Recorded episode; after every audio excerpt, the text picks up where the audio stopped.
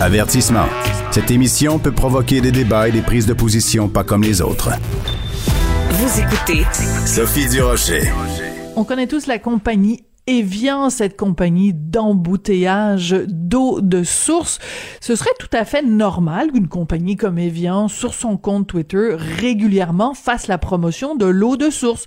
Comme par exemple, en faisant des tweets, des gazouillis pour dire, ben, avez-vous bu euh, vos huit verres d'eau euh, par jour aujourd'hui? Ben, c'est ce que la compagnie Evian a fait la semaine dernière, sauf que ils l'ont fait le jour qui était le premier jour du ramadan. Donc cette période où les musulmans pratiquants ne boivent pas et ne mangent pas du lever du soleil jusqu'au coucher du soleil. Ben pouvez-vous croire que la compagnie Evian s'est sentie obligée de s'excuser auprès de la communauté musulmane d'avoir encouragé les gens à boire en plein ramadan. On va parler de cette situation-là avec Christian Rioux. Il est correspondant du Devoir à Paris. Il est aussi collaborateur dans plusieurs émissions ici à Cube Radio. Bonjour Christian. Bonjour Sophie. Je ne peux pas croire qu'une compagnie comme Evian se sent obligée de s'excuser d'avoir encouragé les gens à boire de l'eau. On est rendu là, Christian. oui, oui, il semblerait que c'est que c'est enfin c'est bon de boire de l'eau. Tous les euh, tous les experts, euh, les hygiénistes le, disent, mais euh, quand c'est Evian et quand c'est la première journée du Ramadan, il semble que ce soit ce soit autre chose. En effet, vous l'avez dit, Evian a, a, fait une publicité sur Twitter en disant si vous avez déjà bu votre litre d'eau aujourd'hui, eh bien retweetez retweetez ce, message. Et là, évidemment, une bande d'hurluberlus euh, se sont mis à dire ah ah vous faites ça le, le, le premier jour du, du Ramadan c'est c'est c'est c'est islamophobe c'est ce que vous voulez. Vous savez c'est très très peu de gens hein, qui ont qui ont qui, ont, qui ont réagi comme ça. On parle on parle vraiment d'un micro événement et qui devient tout à coup un événement dont on parle à Montréal vous voyez au confort. Mais oui mais c'est mais... c'est vraiment un micro événement et là tout à coup et là tout à coup je pense que ça serait passé inaperçu si si ça avait continué comme ça. Eh bien Evian, comme vous l'avez dit, s'excuse, parle d'une maladresse. Ici, ici, d'ailleurs, le, le, le, le, mot d'excuse d'Evian est, est, est, est, remarquable. Hein. Ici, la team Evian, hein, la team, oui, oui. remarquez bien, la team. Oui, parce qu'on est en France. Désolé. Ouais. Voilà, désolé pour la maladresse de ce tweet qui n'appelle à aucune provocation. Bon, et, et, et, voilà. Et donc, et donc, une grande entreprise, propriété de Danone, s'excuse, se, se, se, se, se, se complaît en, en génuflexion, met le genou par terre pour pourquoi? Pour trois imbéciles qui, sur, ben, sur Twitter, ont, ont, essayé de faire un amalgame entre une publicité d'eau et une publicité de, de et, et, le début de, du Ramadan. Ils auraient pu faire la même chose avec avec n'importe quoi. Ils auraient pu faire la même chose avec des publicités ben, euh, euh, de, de, d'aliments, de, de, nourriture. ben oui. Quoi. Absolument, absolument. Ça aurait pu être fait avec n'importe quoi. D'ailleurs, d'ailleurs, il euh, y, y, a des gens qui ont tweeté euh, de manière assez euh, amusante. Et, et, vous pensez pas, vous n'avez pas pensé aux gens qui qui subissent des dialyses. Hein? Vous savez que les gens, les gens qui ont des problèmes oui. rénaux, souvent qui subissent des dialyses, n'ont pas le droit de boire beaucoup d'eau. Ils sont vraiment limités dans le, le, le nombre de, de litres d'eau qu'ils peuvent boire. Et donc, imaginez, imaginez l'offense que a fait, a, a fait, a fait à ces gens-là. Donc, il faut oui, il faut, euh, il faut être victime, mais un, un micro-événement devient gigantesque parce qu'une compagnie comme ça s'excuse, mais s'excuse de, de rien. C'est-à-dire, vous savez, ce sont, ce sont devenus des stratégies de communication aujourd'hui. Hein. Il y a des, des gens très, mm -hmm. très, très bien payés qui sont engagés par ces compagnies-là, par Danone, tout ça pour dire, écoutez, euh, il ne s'agit pas de raisonner ou de comprendre ce qui s'est passé. Nous, ça, c'est un peu notre métier euh, à nous, les, les journalistes. Les analystes, hein. oui. Mais, oui, voilà, mais, mais, mais eux, il ne s'agit pas du tout, du tout, du tout de ça. Il s'agit de, de damage control, hein, comme on peut le dire, oui, oui. De, de, contrôle du risque, comment, comment faire en sorte que, euh, que, que, tout ça n'empire pas. Et on sait qu'en s'excusant immédiatement,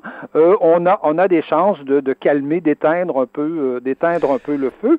Et aujourd'hui, vous savez comment les questions liées aux musulmans en France sont devenues, mm -hmm. sont devenues sensibles, tout de suite attirent les médias, font des grosses nouvelles. Donc, Evian, évidemment, a réagi spontanément comme ça, parce que vous savez que les compagnies aujourd'hui ne, ne, ne, ne, n'en ont plus assez que simplement de, de, de, de, faire des bons produits, de, de, de, de non, non, non, de la bonne Il faut être des citoyens exemplaires. Voilà, c'est ça. Il faut, être, euh, en plus, il faut être oui, oui. Ça suffit plus de faire de l'eau, ça suffit plus de, de faire des voitures, c'est plus assez de, de faire des vêtements. Il faut en plus montrer qu'on est gentil, qu'on est aimable, qu'on aime le qu'on aime les gens, qu'on n'a pas de mauvaises pensées, quoi. Et donc, euh, et donc voilà. Et c'est, je vous dis, c'est ce genre de ce genre d'événement qui euh, euh, qui, qui pollue aujourd'hui quelque part la, la vie publique d'une certaine façon parce que ces entreprises n'ont pas de colonne vertébrale et, prennent, et prennent dans le fond les gens pour, pour des imbéciles parce que c'est un peu ça. On a l'impression quand même d'être un peu pris pour, un, pour, pour des imbéciles dans ça. Oui, alors ce qui est, ce qui est amusant quand même, c'est qu'il y a plein de gens qui s'en sont donnés à cœur joie et je pense entre autres au philosophe euh, Raphaël Enthoven qui a dit euh, ben là euh, à ce moment-là je vais je vais moi aussi me plaindre quand il y a des publicités pour de la nourriture en plein qui pour donc je, crois comprendre que c'est une fête juive où pendant un certain temps peut-être on n'a pas le droit de manger. Et en fait quand on fait carême chez les catholiques à ce ben moment-là il faudrait qu'il y ait aucune publicité à la télé ni nulle part parce que les les ultra catholiques les catholiques pratiquants font carême. Je veux dire, si on commence à mais faire... c'est pas sûr que ça aurait le même effet, hein. Je suis pas sûr que ça aurait le même effet parce que... Non, c'est parce qu'il y, a tout, vous savez, il y a toute une gauche qui a, qui a désigné les musulmans comme étant les opprimés de notre époque. Moi, j'avoue que si j'étais musulman, j'aimerais pas ça me, faire qualifier comme ça, hein, parce qu'on n'est pas, on n'est pas opprimé comme ça. C'est très paternaliste, oui. oui, c'est très paternaliste, mais il y a toute une gauche qui a désigné les musulmans comme les opprimés. Donc, donc il faut toujours les défendre. Euh, que, ça ait du sens, que ça n'ait pas de sens, c'est pas grave, qu'ils soient opprimés, qu'ils ne le soient pas. Il faut, il faut toujours les, les, défendre. Et donc, euh, et donc voilà, c'est pour, c'est pour ça qu'Evian, sachant fort bien ça, euh, c'est, excusé. Mais vous savez, il y en, a d'autres qui ont, qui ont eu aussi beaucoup d'esprit, qui ont dit que euh, Evian était devenu Vichy. Donc, collabo. Oh! Oh, attends, ah non, mais c'est parce que attendez, il faut expliquer à tout le monde, c'est que Vichy, donc c'est deux choses. C'est évidemment de l'eau de source. le gouvernement de la France, euh, de la France occupée, qui était, qui était à l'époque de, de, de, Pétain, qui était à Vichy, donc un gouvernement collaborateur, et, et, tout le monde connaît l'eau de Vichy, évidemment. Donc, Evian est devenu Vichy, euh, donc. donc c'est très bon. Bon, tout le monde s'en est, s'en est donné à cœur joie, mais, mais dans le fond, mais dans le fond, c'est pas drôle. Je, je pense que c'est pas drôle parce que c'est, c'est le genre, comme je vous dis, d'événement qui pollue littéralement euh, l'information et la, et la vie publique, le, le, le, débat public. On en est rendu à discuter de, de bêtises, hein, littéralement de bêtises, tout simplement parce qu'il y a des gens qui, euh, qui sont prêts à, à, à faire croire qu'ils, souffrent d'une publicité déviante. Mais qui peut souffrir de ça? Voyons, c'est, c'est ridicule. Mais, mais ce que je trouve très triste, c'est qu'il y a réellement des musulmans qui sont l'objet de discrimination, qui sont l'objet d'actes haineux. Et donc, si on euh, gaspille de la salive et qu'on gaspille du temps et qu'on gaspille de l'énergie à euh, combattre un, gazouillis inoffensif déviant, pendant ce temps-là, on n'est pas en train de s'attaquer à des vrais propos islamophobes, à une vraie haine envers les musulmans. Et surtout, c'est un peu le, le bon vieux principe de Pierre et le loup. Donc Pierre qui passe son temps à crier au loup et finalement les villageois accourent et il n'y a pas de loup et le jour où en effet le loup est là, ben il n'y a plus aucun villageois qui a envie de se porter à sa défense. Donc si euh, un des groupuscules, vraiment une minorité de gens crient à l'islamophobie alors qu'il n'y a pas lieu, ben le jour où il y a vraiment des actes répréhensibles, ben ça vient édulcorer cette cette indignation là. Et c'est ça qui est dommage. Oui, oui, absolument. Hein. Je, pense que ces grandes entreprises-là, quelque part, ne se préoccupent pas de ça. Hein. Ça, ça, ça les intéresse pas. Eux, ils font, euh, eux, ils, préservent leur marque d'entreprise, hein, comme, comme, ils disent. Mm-hmm. C'est tout ce qui, c'est tout ce qui les intéresse. Mais effectivement, des musulmans qui sont opprimés, écoutez, il y en a, il y en a en Chine. Hein. Ils s'appellent les Ouïghours. C'est, tout, c'est tout à fait, euh, c'est tout à fait connu. Euh, mais, mais, mais effectivement, on, on, il faut, je, je, vous le répète, il y a, il y a toute une, une, partie de la gauche aujourd'hui qui a décidé que les musulmans, c'était son nouveau prolétariat. Vous savez, euh, à, à d'autres époques, à d'autres époques, euh, euh, euh, on parlait, on parlait des ouvriers, des pauvres ouvriers qui souffraient. Vous savez, on, on racontait des histoires du 19e siècle, hein, de, de, la révolution, Euh, de, la révolution germinale euh, en, en, Angleterre. Alors euh, quand même, on parlait des ouvriers de la United Aircraft ou de quand même des ouvriers qui gagnaient assez bien leur vie et qui, qui, qui faisaient, qui font des salaires que moi j'ai jamais fait. et donc, et, et, donc c'est très, c'est très amusant parce que on avait une espèce de description misérabiliste comme ça de la classe ouvrière, mais aujourd'hui c'est, c'est ça, c'est-à-dire ceux qu'on appelle les racisés, hein, parce que puis Mhm. les musulmans sont au- les premiers souvent là, dans, dans, dans la liste, eh bien, on, on les décrit comme une espèce de classe ouvrière exploitée, euh, voilà, sans, sans d'ailleurs leur demander euh, leur demander leur opinion, parce qu'il y a beaucoup de gens là-dedans qui se considèrent pas racisés, qui considèrent pas qu'ils sont qu'ils sont opprimés, euh, peut-être peut-être qu'ils rencontrent certaines difficultés dans leur vie, mais ça, ça ne les définit pas comme ça ne définit pas leur identité, et, et peut-être qu'ils sont pas très heureux qu'on qu'on les considère comme ça. Oui. Alors, ce qui est intéressant, c'est évidemment toute la, la, la réaction que ça a provoqué euh, en France. Évidemment, tout le monde a fait des blagues. Bon, c'est une tempête dans un verre d'eau. Ha, ha, ha. Mais euh, il y a quand même une réaction intéressante. C'est celle de Sarah El Haïri, qui est secrétaire d'État chargée à la jeunesse et qui dit que la marque Evian a cédé aux islamo-gauchistes. Et ça, c'est très, très intéressant parce que c'est une expression qui est très, très peu utilisée ici euh, au Québec. C'est euh, euh, ce mot islamo-gauchiste qui sert à désigner la gauche, donc qui est euh, alliée d'une certaine façon à cet islam plus politique et, euh, et c'est assez intéressant de voir quand même une secrétaire d'État qui, euh, qui qui pointe du doigt cette mouvance là qui est très militante puis très euh, euh, prête à grimper dans les rideaux pour des pécadilles. Oui, oui, ab- absolument. Mais vous savez qu'en France, euh, bon, dans le gouvernement d'Emmanuel Macron, tout le monde n'est pas d'accord euh, nécessairement sur l'utilisation du terme, mais Emmanuel Macron lui-même a parlé de, de l'islamo-gauchisme et d'un d'un islam euh, qui, qui, qui se veut qui se veut séparatiste quelque part. Et donc, euh, et donc, oui, il y a des ministres de, de, de Macron qui, qui osent parler de l'islamo-gauchisme, cette espèce de, c'est un peu ce que je vous décrivais, c'est-à-dire que euh, les musulmans étant devenus les prolétaires de notre époque, pour ces gens-là, pour ces nouveaux marxistes quelque part, eh bien, euh, tout est bon, euh, tout est bon pour défendre, euh, pour défendre l'islam. Et Mhm. donc, euh, et donc, euh, oui, on voit une espèce d'alliance, euh, d'alliance entre des partis de gauche. On voit en France Jean-Luc Mélenchon manifester dans, dans, dans, dans des, dans, des, dans des événements contre, contre l'islamophobie, contre ce qu'on appelle Voilà. l'islamophobie, qui, qui, qui, qui sont tout simplement des débats normaux qu'on a en France sur la question de la laïcité, sur le port du voile, sur des questions comme ça, des sujets dont on a toujours parlé en France, mais qu'aujourd'hui, euh, le simple fait d'en parler, ça devient, on Ouais. devient euh, islamophobe, vous voyez. Ouais, mais je vais la raison pour laquelle je parlais de ça, c'est que puis je suis très contente que vous nous ayez dit, je ne savais pas qu'Emmanuel Macron lui-même utilisait ces termes-là, c'est qu'on n'imagine absolument pas au Québec, par exemple, François Non. Legault ou Oui. un de ses ministres ou d'un de ses ses, ses, euh, sous-ministres ou qui que ce soit dans l'appareil gouvernemental utiliser l'expression islamo-gauchisme. Euh, je pense que les gens à Québec solidaire feraient une crise cardiaque, puis euh, je veux dire ça, ça provoquerait un, un tollé.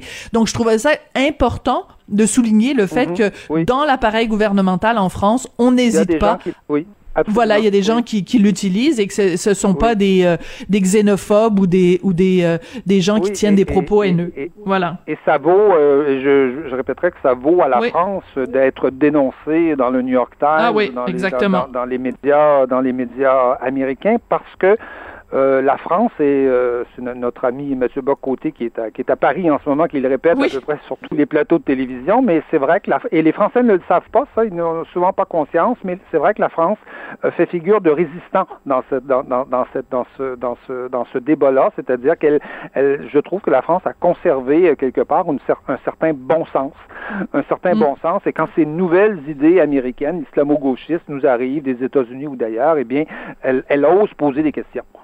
Voilà, exactement. C'est très bien résumé, c'est très bien résumé. Euh, chanceux, vous qui, qui êtes à Paris et qui voyez donc se déployer aussi euh, toutes les, les apparitions médiatiques de, de Mathieu Bock-Côté, qu'on salue d'ailleurs euh, ce matin. Euh, le deuxième sujet dont on euh, voulait parler, c'est euh, en fait cette... parce que quand on parle de euh, violence policière, on parle habituellement de violence que les policiers commettent envers des citoyens. Mais en France, en ce moment, on parle beaucoup de la violence policière, la violence envers les policiers. Expliquez-nous pourquoi, Absolument. Christian. Absolument, c'est-à-dire qu'on on s'est aperçu que on s'est aperçu que la violence que subissaient les policiers était devenue aujourd'hui une réalité euh, extrêmement présente, euh, prégnante dans, dans la société française. Et on, a, on, en, a, on en a eu ce week-end un, un exemple. Il y a un jugement qui a été rendu ce, ce, ce- en, fin, en fin de semaine euh, contre contre il y avait 13, 13 jeunes d'une banlieue qui s'appelle Viry-Châtillon qui étaient qui, qui, qui étaient qui étaient jugés. Cinq ont été euh, condamnés à des peines hein, allant de 6 ans à 18 ans de, de, de prison pour tentative de meurtre sur des sur des sur des, des policiers. Ça s'est passé il y a quatre ans à Viry-Châtillon. Si vous allez si vous allez sur internet vérifier c'est quoi Viry-Châtillon, c'est une petite banlieue un peu au sud d'Orly, Mhm. donc au Ah, sud de Paris. de Et vous allez voir ouais. des belles photos. Vous allez voir des belles photos bucoliques, là, d'étangs, euh, euh, de, de, de, de- des paysages champêtres. C'est très, très beau, sauf que le, le 8 octobre 2016, dans cette, dans cette banlieue-là, euh, euh, deux voitures de police avec euh, quatre policiers à leur bord, deux dans, cha- dans, dans- dans chacune des voitures, sont tombés dans un, guet- un guet-apens, littéralement. Une bande de 16 jeunes les ont coincés, ont cassé les vitres et ont jeté des cocktails Molotov dans chacune des voitures, donc directement sur, sur les policiers qui ont pris feu. Euh, deux des policiers euh, ont, ont pris feu. Là-dedans, il y a un jeune homme de, de 28 ans qui a, qui, a, Oh. qui a passé plusieurs semaines dans le coma à cause de ça. Vous, vous savez, vous êtes dans la voiture, vous avez votre ceinture de sécurité, vous êtes enfermé, Mais oui. vous jette un Molotov sur vous, vous êtes, en- vous êtes, vous êtes prisonnier. Et il y, a, il y a même une policière, une, une femme de 39 ans qui s'est, euh, qui, qui, qui a réussi à se dégager, qui s'est levée, qui est sortie de la, de, de la voiture euh, pour appeler au secours et qui s'est fait lapider par, le, par la bande de jeunes, de 16 jeunes qui Ah! étaient là. Lapidée par des, avec des roches et, et elle, a, elle a hurlé J'ai des enfants, aidez-moi. Oh! Donc, donc, donc, vous, vous- voyez, vous voyez le, le, le genre, le genre de, de, de situation, et je- et- et- et j'ajoute à ça, euh, bon, aujourd'hui il y a un débat sur sur la condamnation parce que c'était un appel. euh, il y a eu seulement cinq personnes de condamnées, alors que euh, Sur les 16. euh, il y a- il y a- il y a- oui, c'est ça. Sur- sur- en fait, euh, sur les 16, il y en a eu 13 qui ont été traduits en cours, et, et là cette fois cinq de condamnés, donc huit d'acquittés. Et, et le plus étonnant pour, pour, pour les policiers, c'est qu'on on a acquitté plus de monde en appel que, que, que lors du premier jugement, alors que l'appel avait été fait justement pour accroître, pour, pour, pour renforcer un peu le, le, le- les, les peines. Donc, il y a, bon, il y a tout un débat là-dessus qui est assez, qui est assez complexe, mais euh, notez une chose, il n'y a pas eu un coup de feu tiré dans cette, dans cette histoire-là. On a, euh, on est en France. Ah! Oui. non, mais j'essayais d'imaginer une, une scène comme ça aux États-Unis. Il y aurait eu deux ou trois morts. Euh, Mais c'est sûr. c'est- c'est- et il n'y a, pas- a eu un coup de feu de, de, de, de tiré. Et des, et des bon, évidemment, ils sont pas tous de ce niveau-là, mais des, des, euh, des violences comme ça contre les policiers, on peut Hmm. en recenser 30 000 par année en France. C'est énorme. au- au- au- Aujourd'hui, alors, euh, exactement, et, et on- et elles ont doublé, le nombre de ces violences-là ont doublé euh, en, en 10 ans. Euh, c'est littéralement des, des situations comme celle, comme celle que je vous décris où les policiers tombent complètement dans des guet-apens. Des fois, c'est les policiers, guet-apens. des fois, c'est même les pompiers. Des fois, c'est même les pompiers qu'on appelle et, et à qui on tend des, des guet-apens. Et euh, je, je- je le répète, pas un seul coup de feu. J'ai vérifié d'ailleurs les statistiques comparées aux Oui. États-Unis. Euh, en France, euh, en France, des morts par balle sous les balles des policiers. euh, en 2000, euh, 2017, il y en a eu 14. En 2018, il y en a eu 15. En 2019, il y en a eu 19. C'est 10 fois moins qu'aux États-Unis, ou 10 ou 12 Hum. fois moins qu'aux États-Unis. Aux États-Unis, on atteint les 1000 morts par année, à peu près. Incroyable. au- au- autour de ça. C'est tout à fait incroyable. Et donc, on, on- on voit bien que la, po- la- la- la police française est une police, une police pacifique. Je ne dis pas qu'il n'y a pas des, des dérapages, qu'il n'y a pas... euh, qu'il n'y a pas des policiers corrompus, il y en a, il y en a comme, comme partout, Bien mais sûr. généralement, la police est relativement pacifique en France. Et euh, c'est très important de rappeler cette histoire-là, Christian, parce que en effet, comme je le disais, quand on parle de, quand on a dans la une même phrase les mots violence et police, on pense évidemment spontanément à la police qui est à l'origine de la violence, mais là c'est un, un cas. Mais écoute, c'est terrible ce que vous nous racontez. Cette femme là, on imagine se faire lapider, c'est absolument horrible. Merci beaucoup, Christian, de nous avoir parlé de tout ça. J'ai déjà hâte à notre prochaine rencontre euh, lundi Absolument. prochain pour voir euh, de quel sujet on va parler. Christian Rioux, qui est correspondant à Paris pour le quotidien Le Devoir et qui est collaborateur ici à Cube Radio. Merci beaucoup, Christian. Allez À- boire à euh, bientôt, vos, Sophie. vos, vos huit verres d'eau là. Et viens au Vichy, vous avez le choix. Oui, oui, je me dépêche. L'eau- ça va être du robinet. euh, L'eau est délicieuse ici, euh, où je suis. Oui, bon ben c'est encore Allez. mieux. Merci.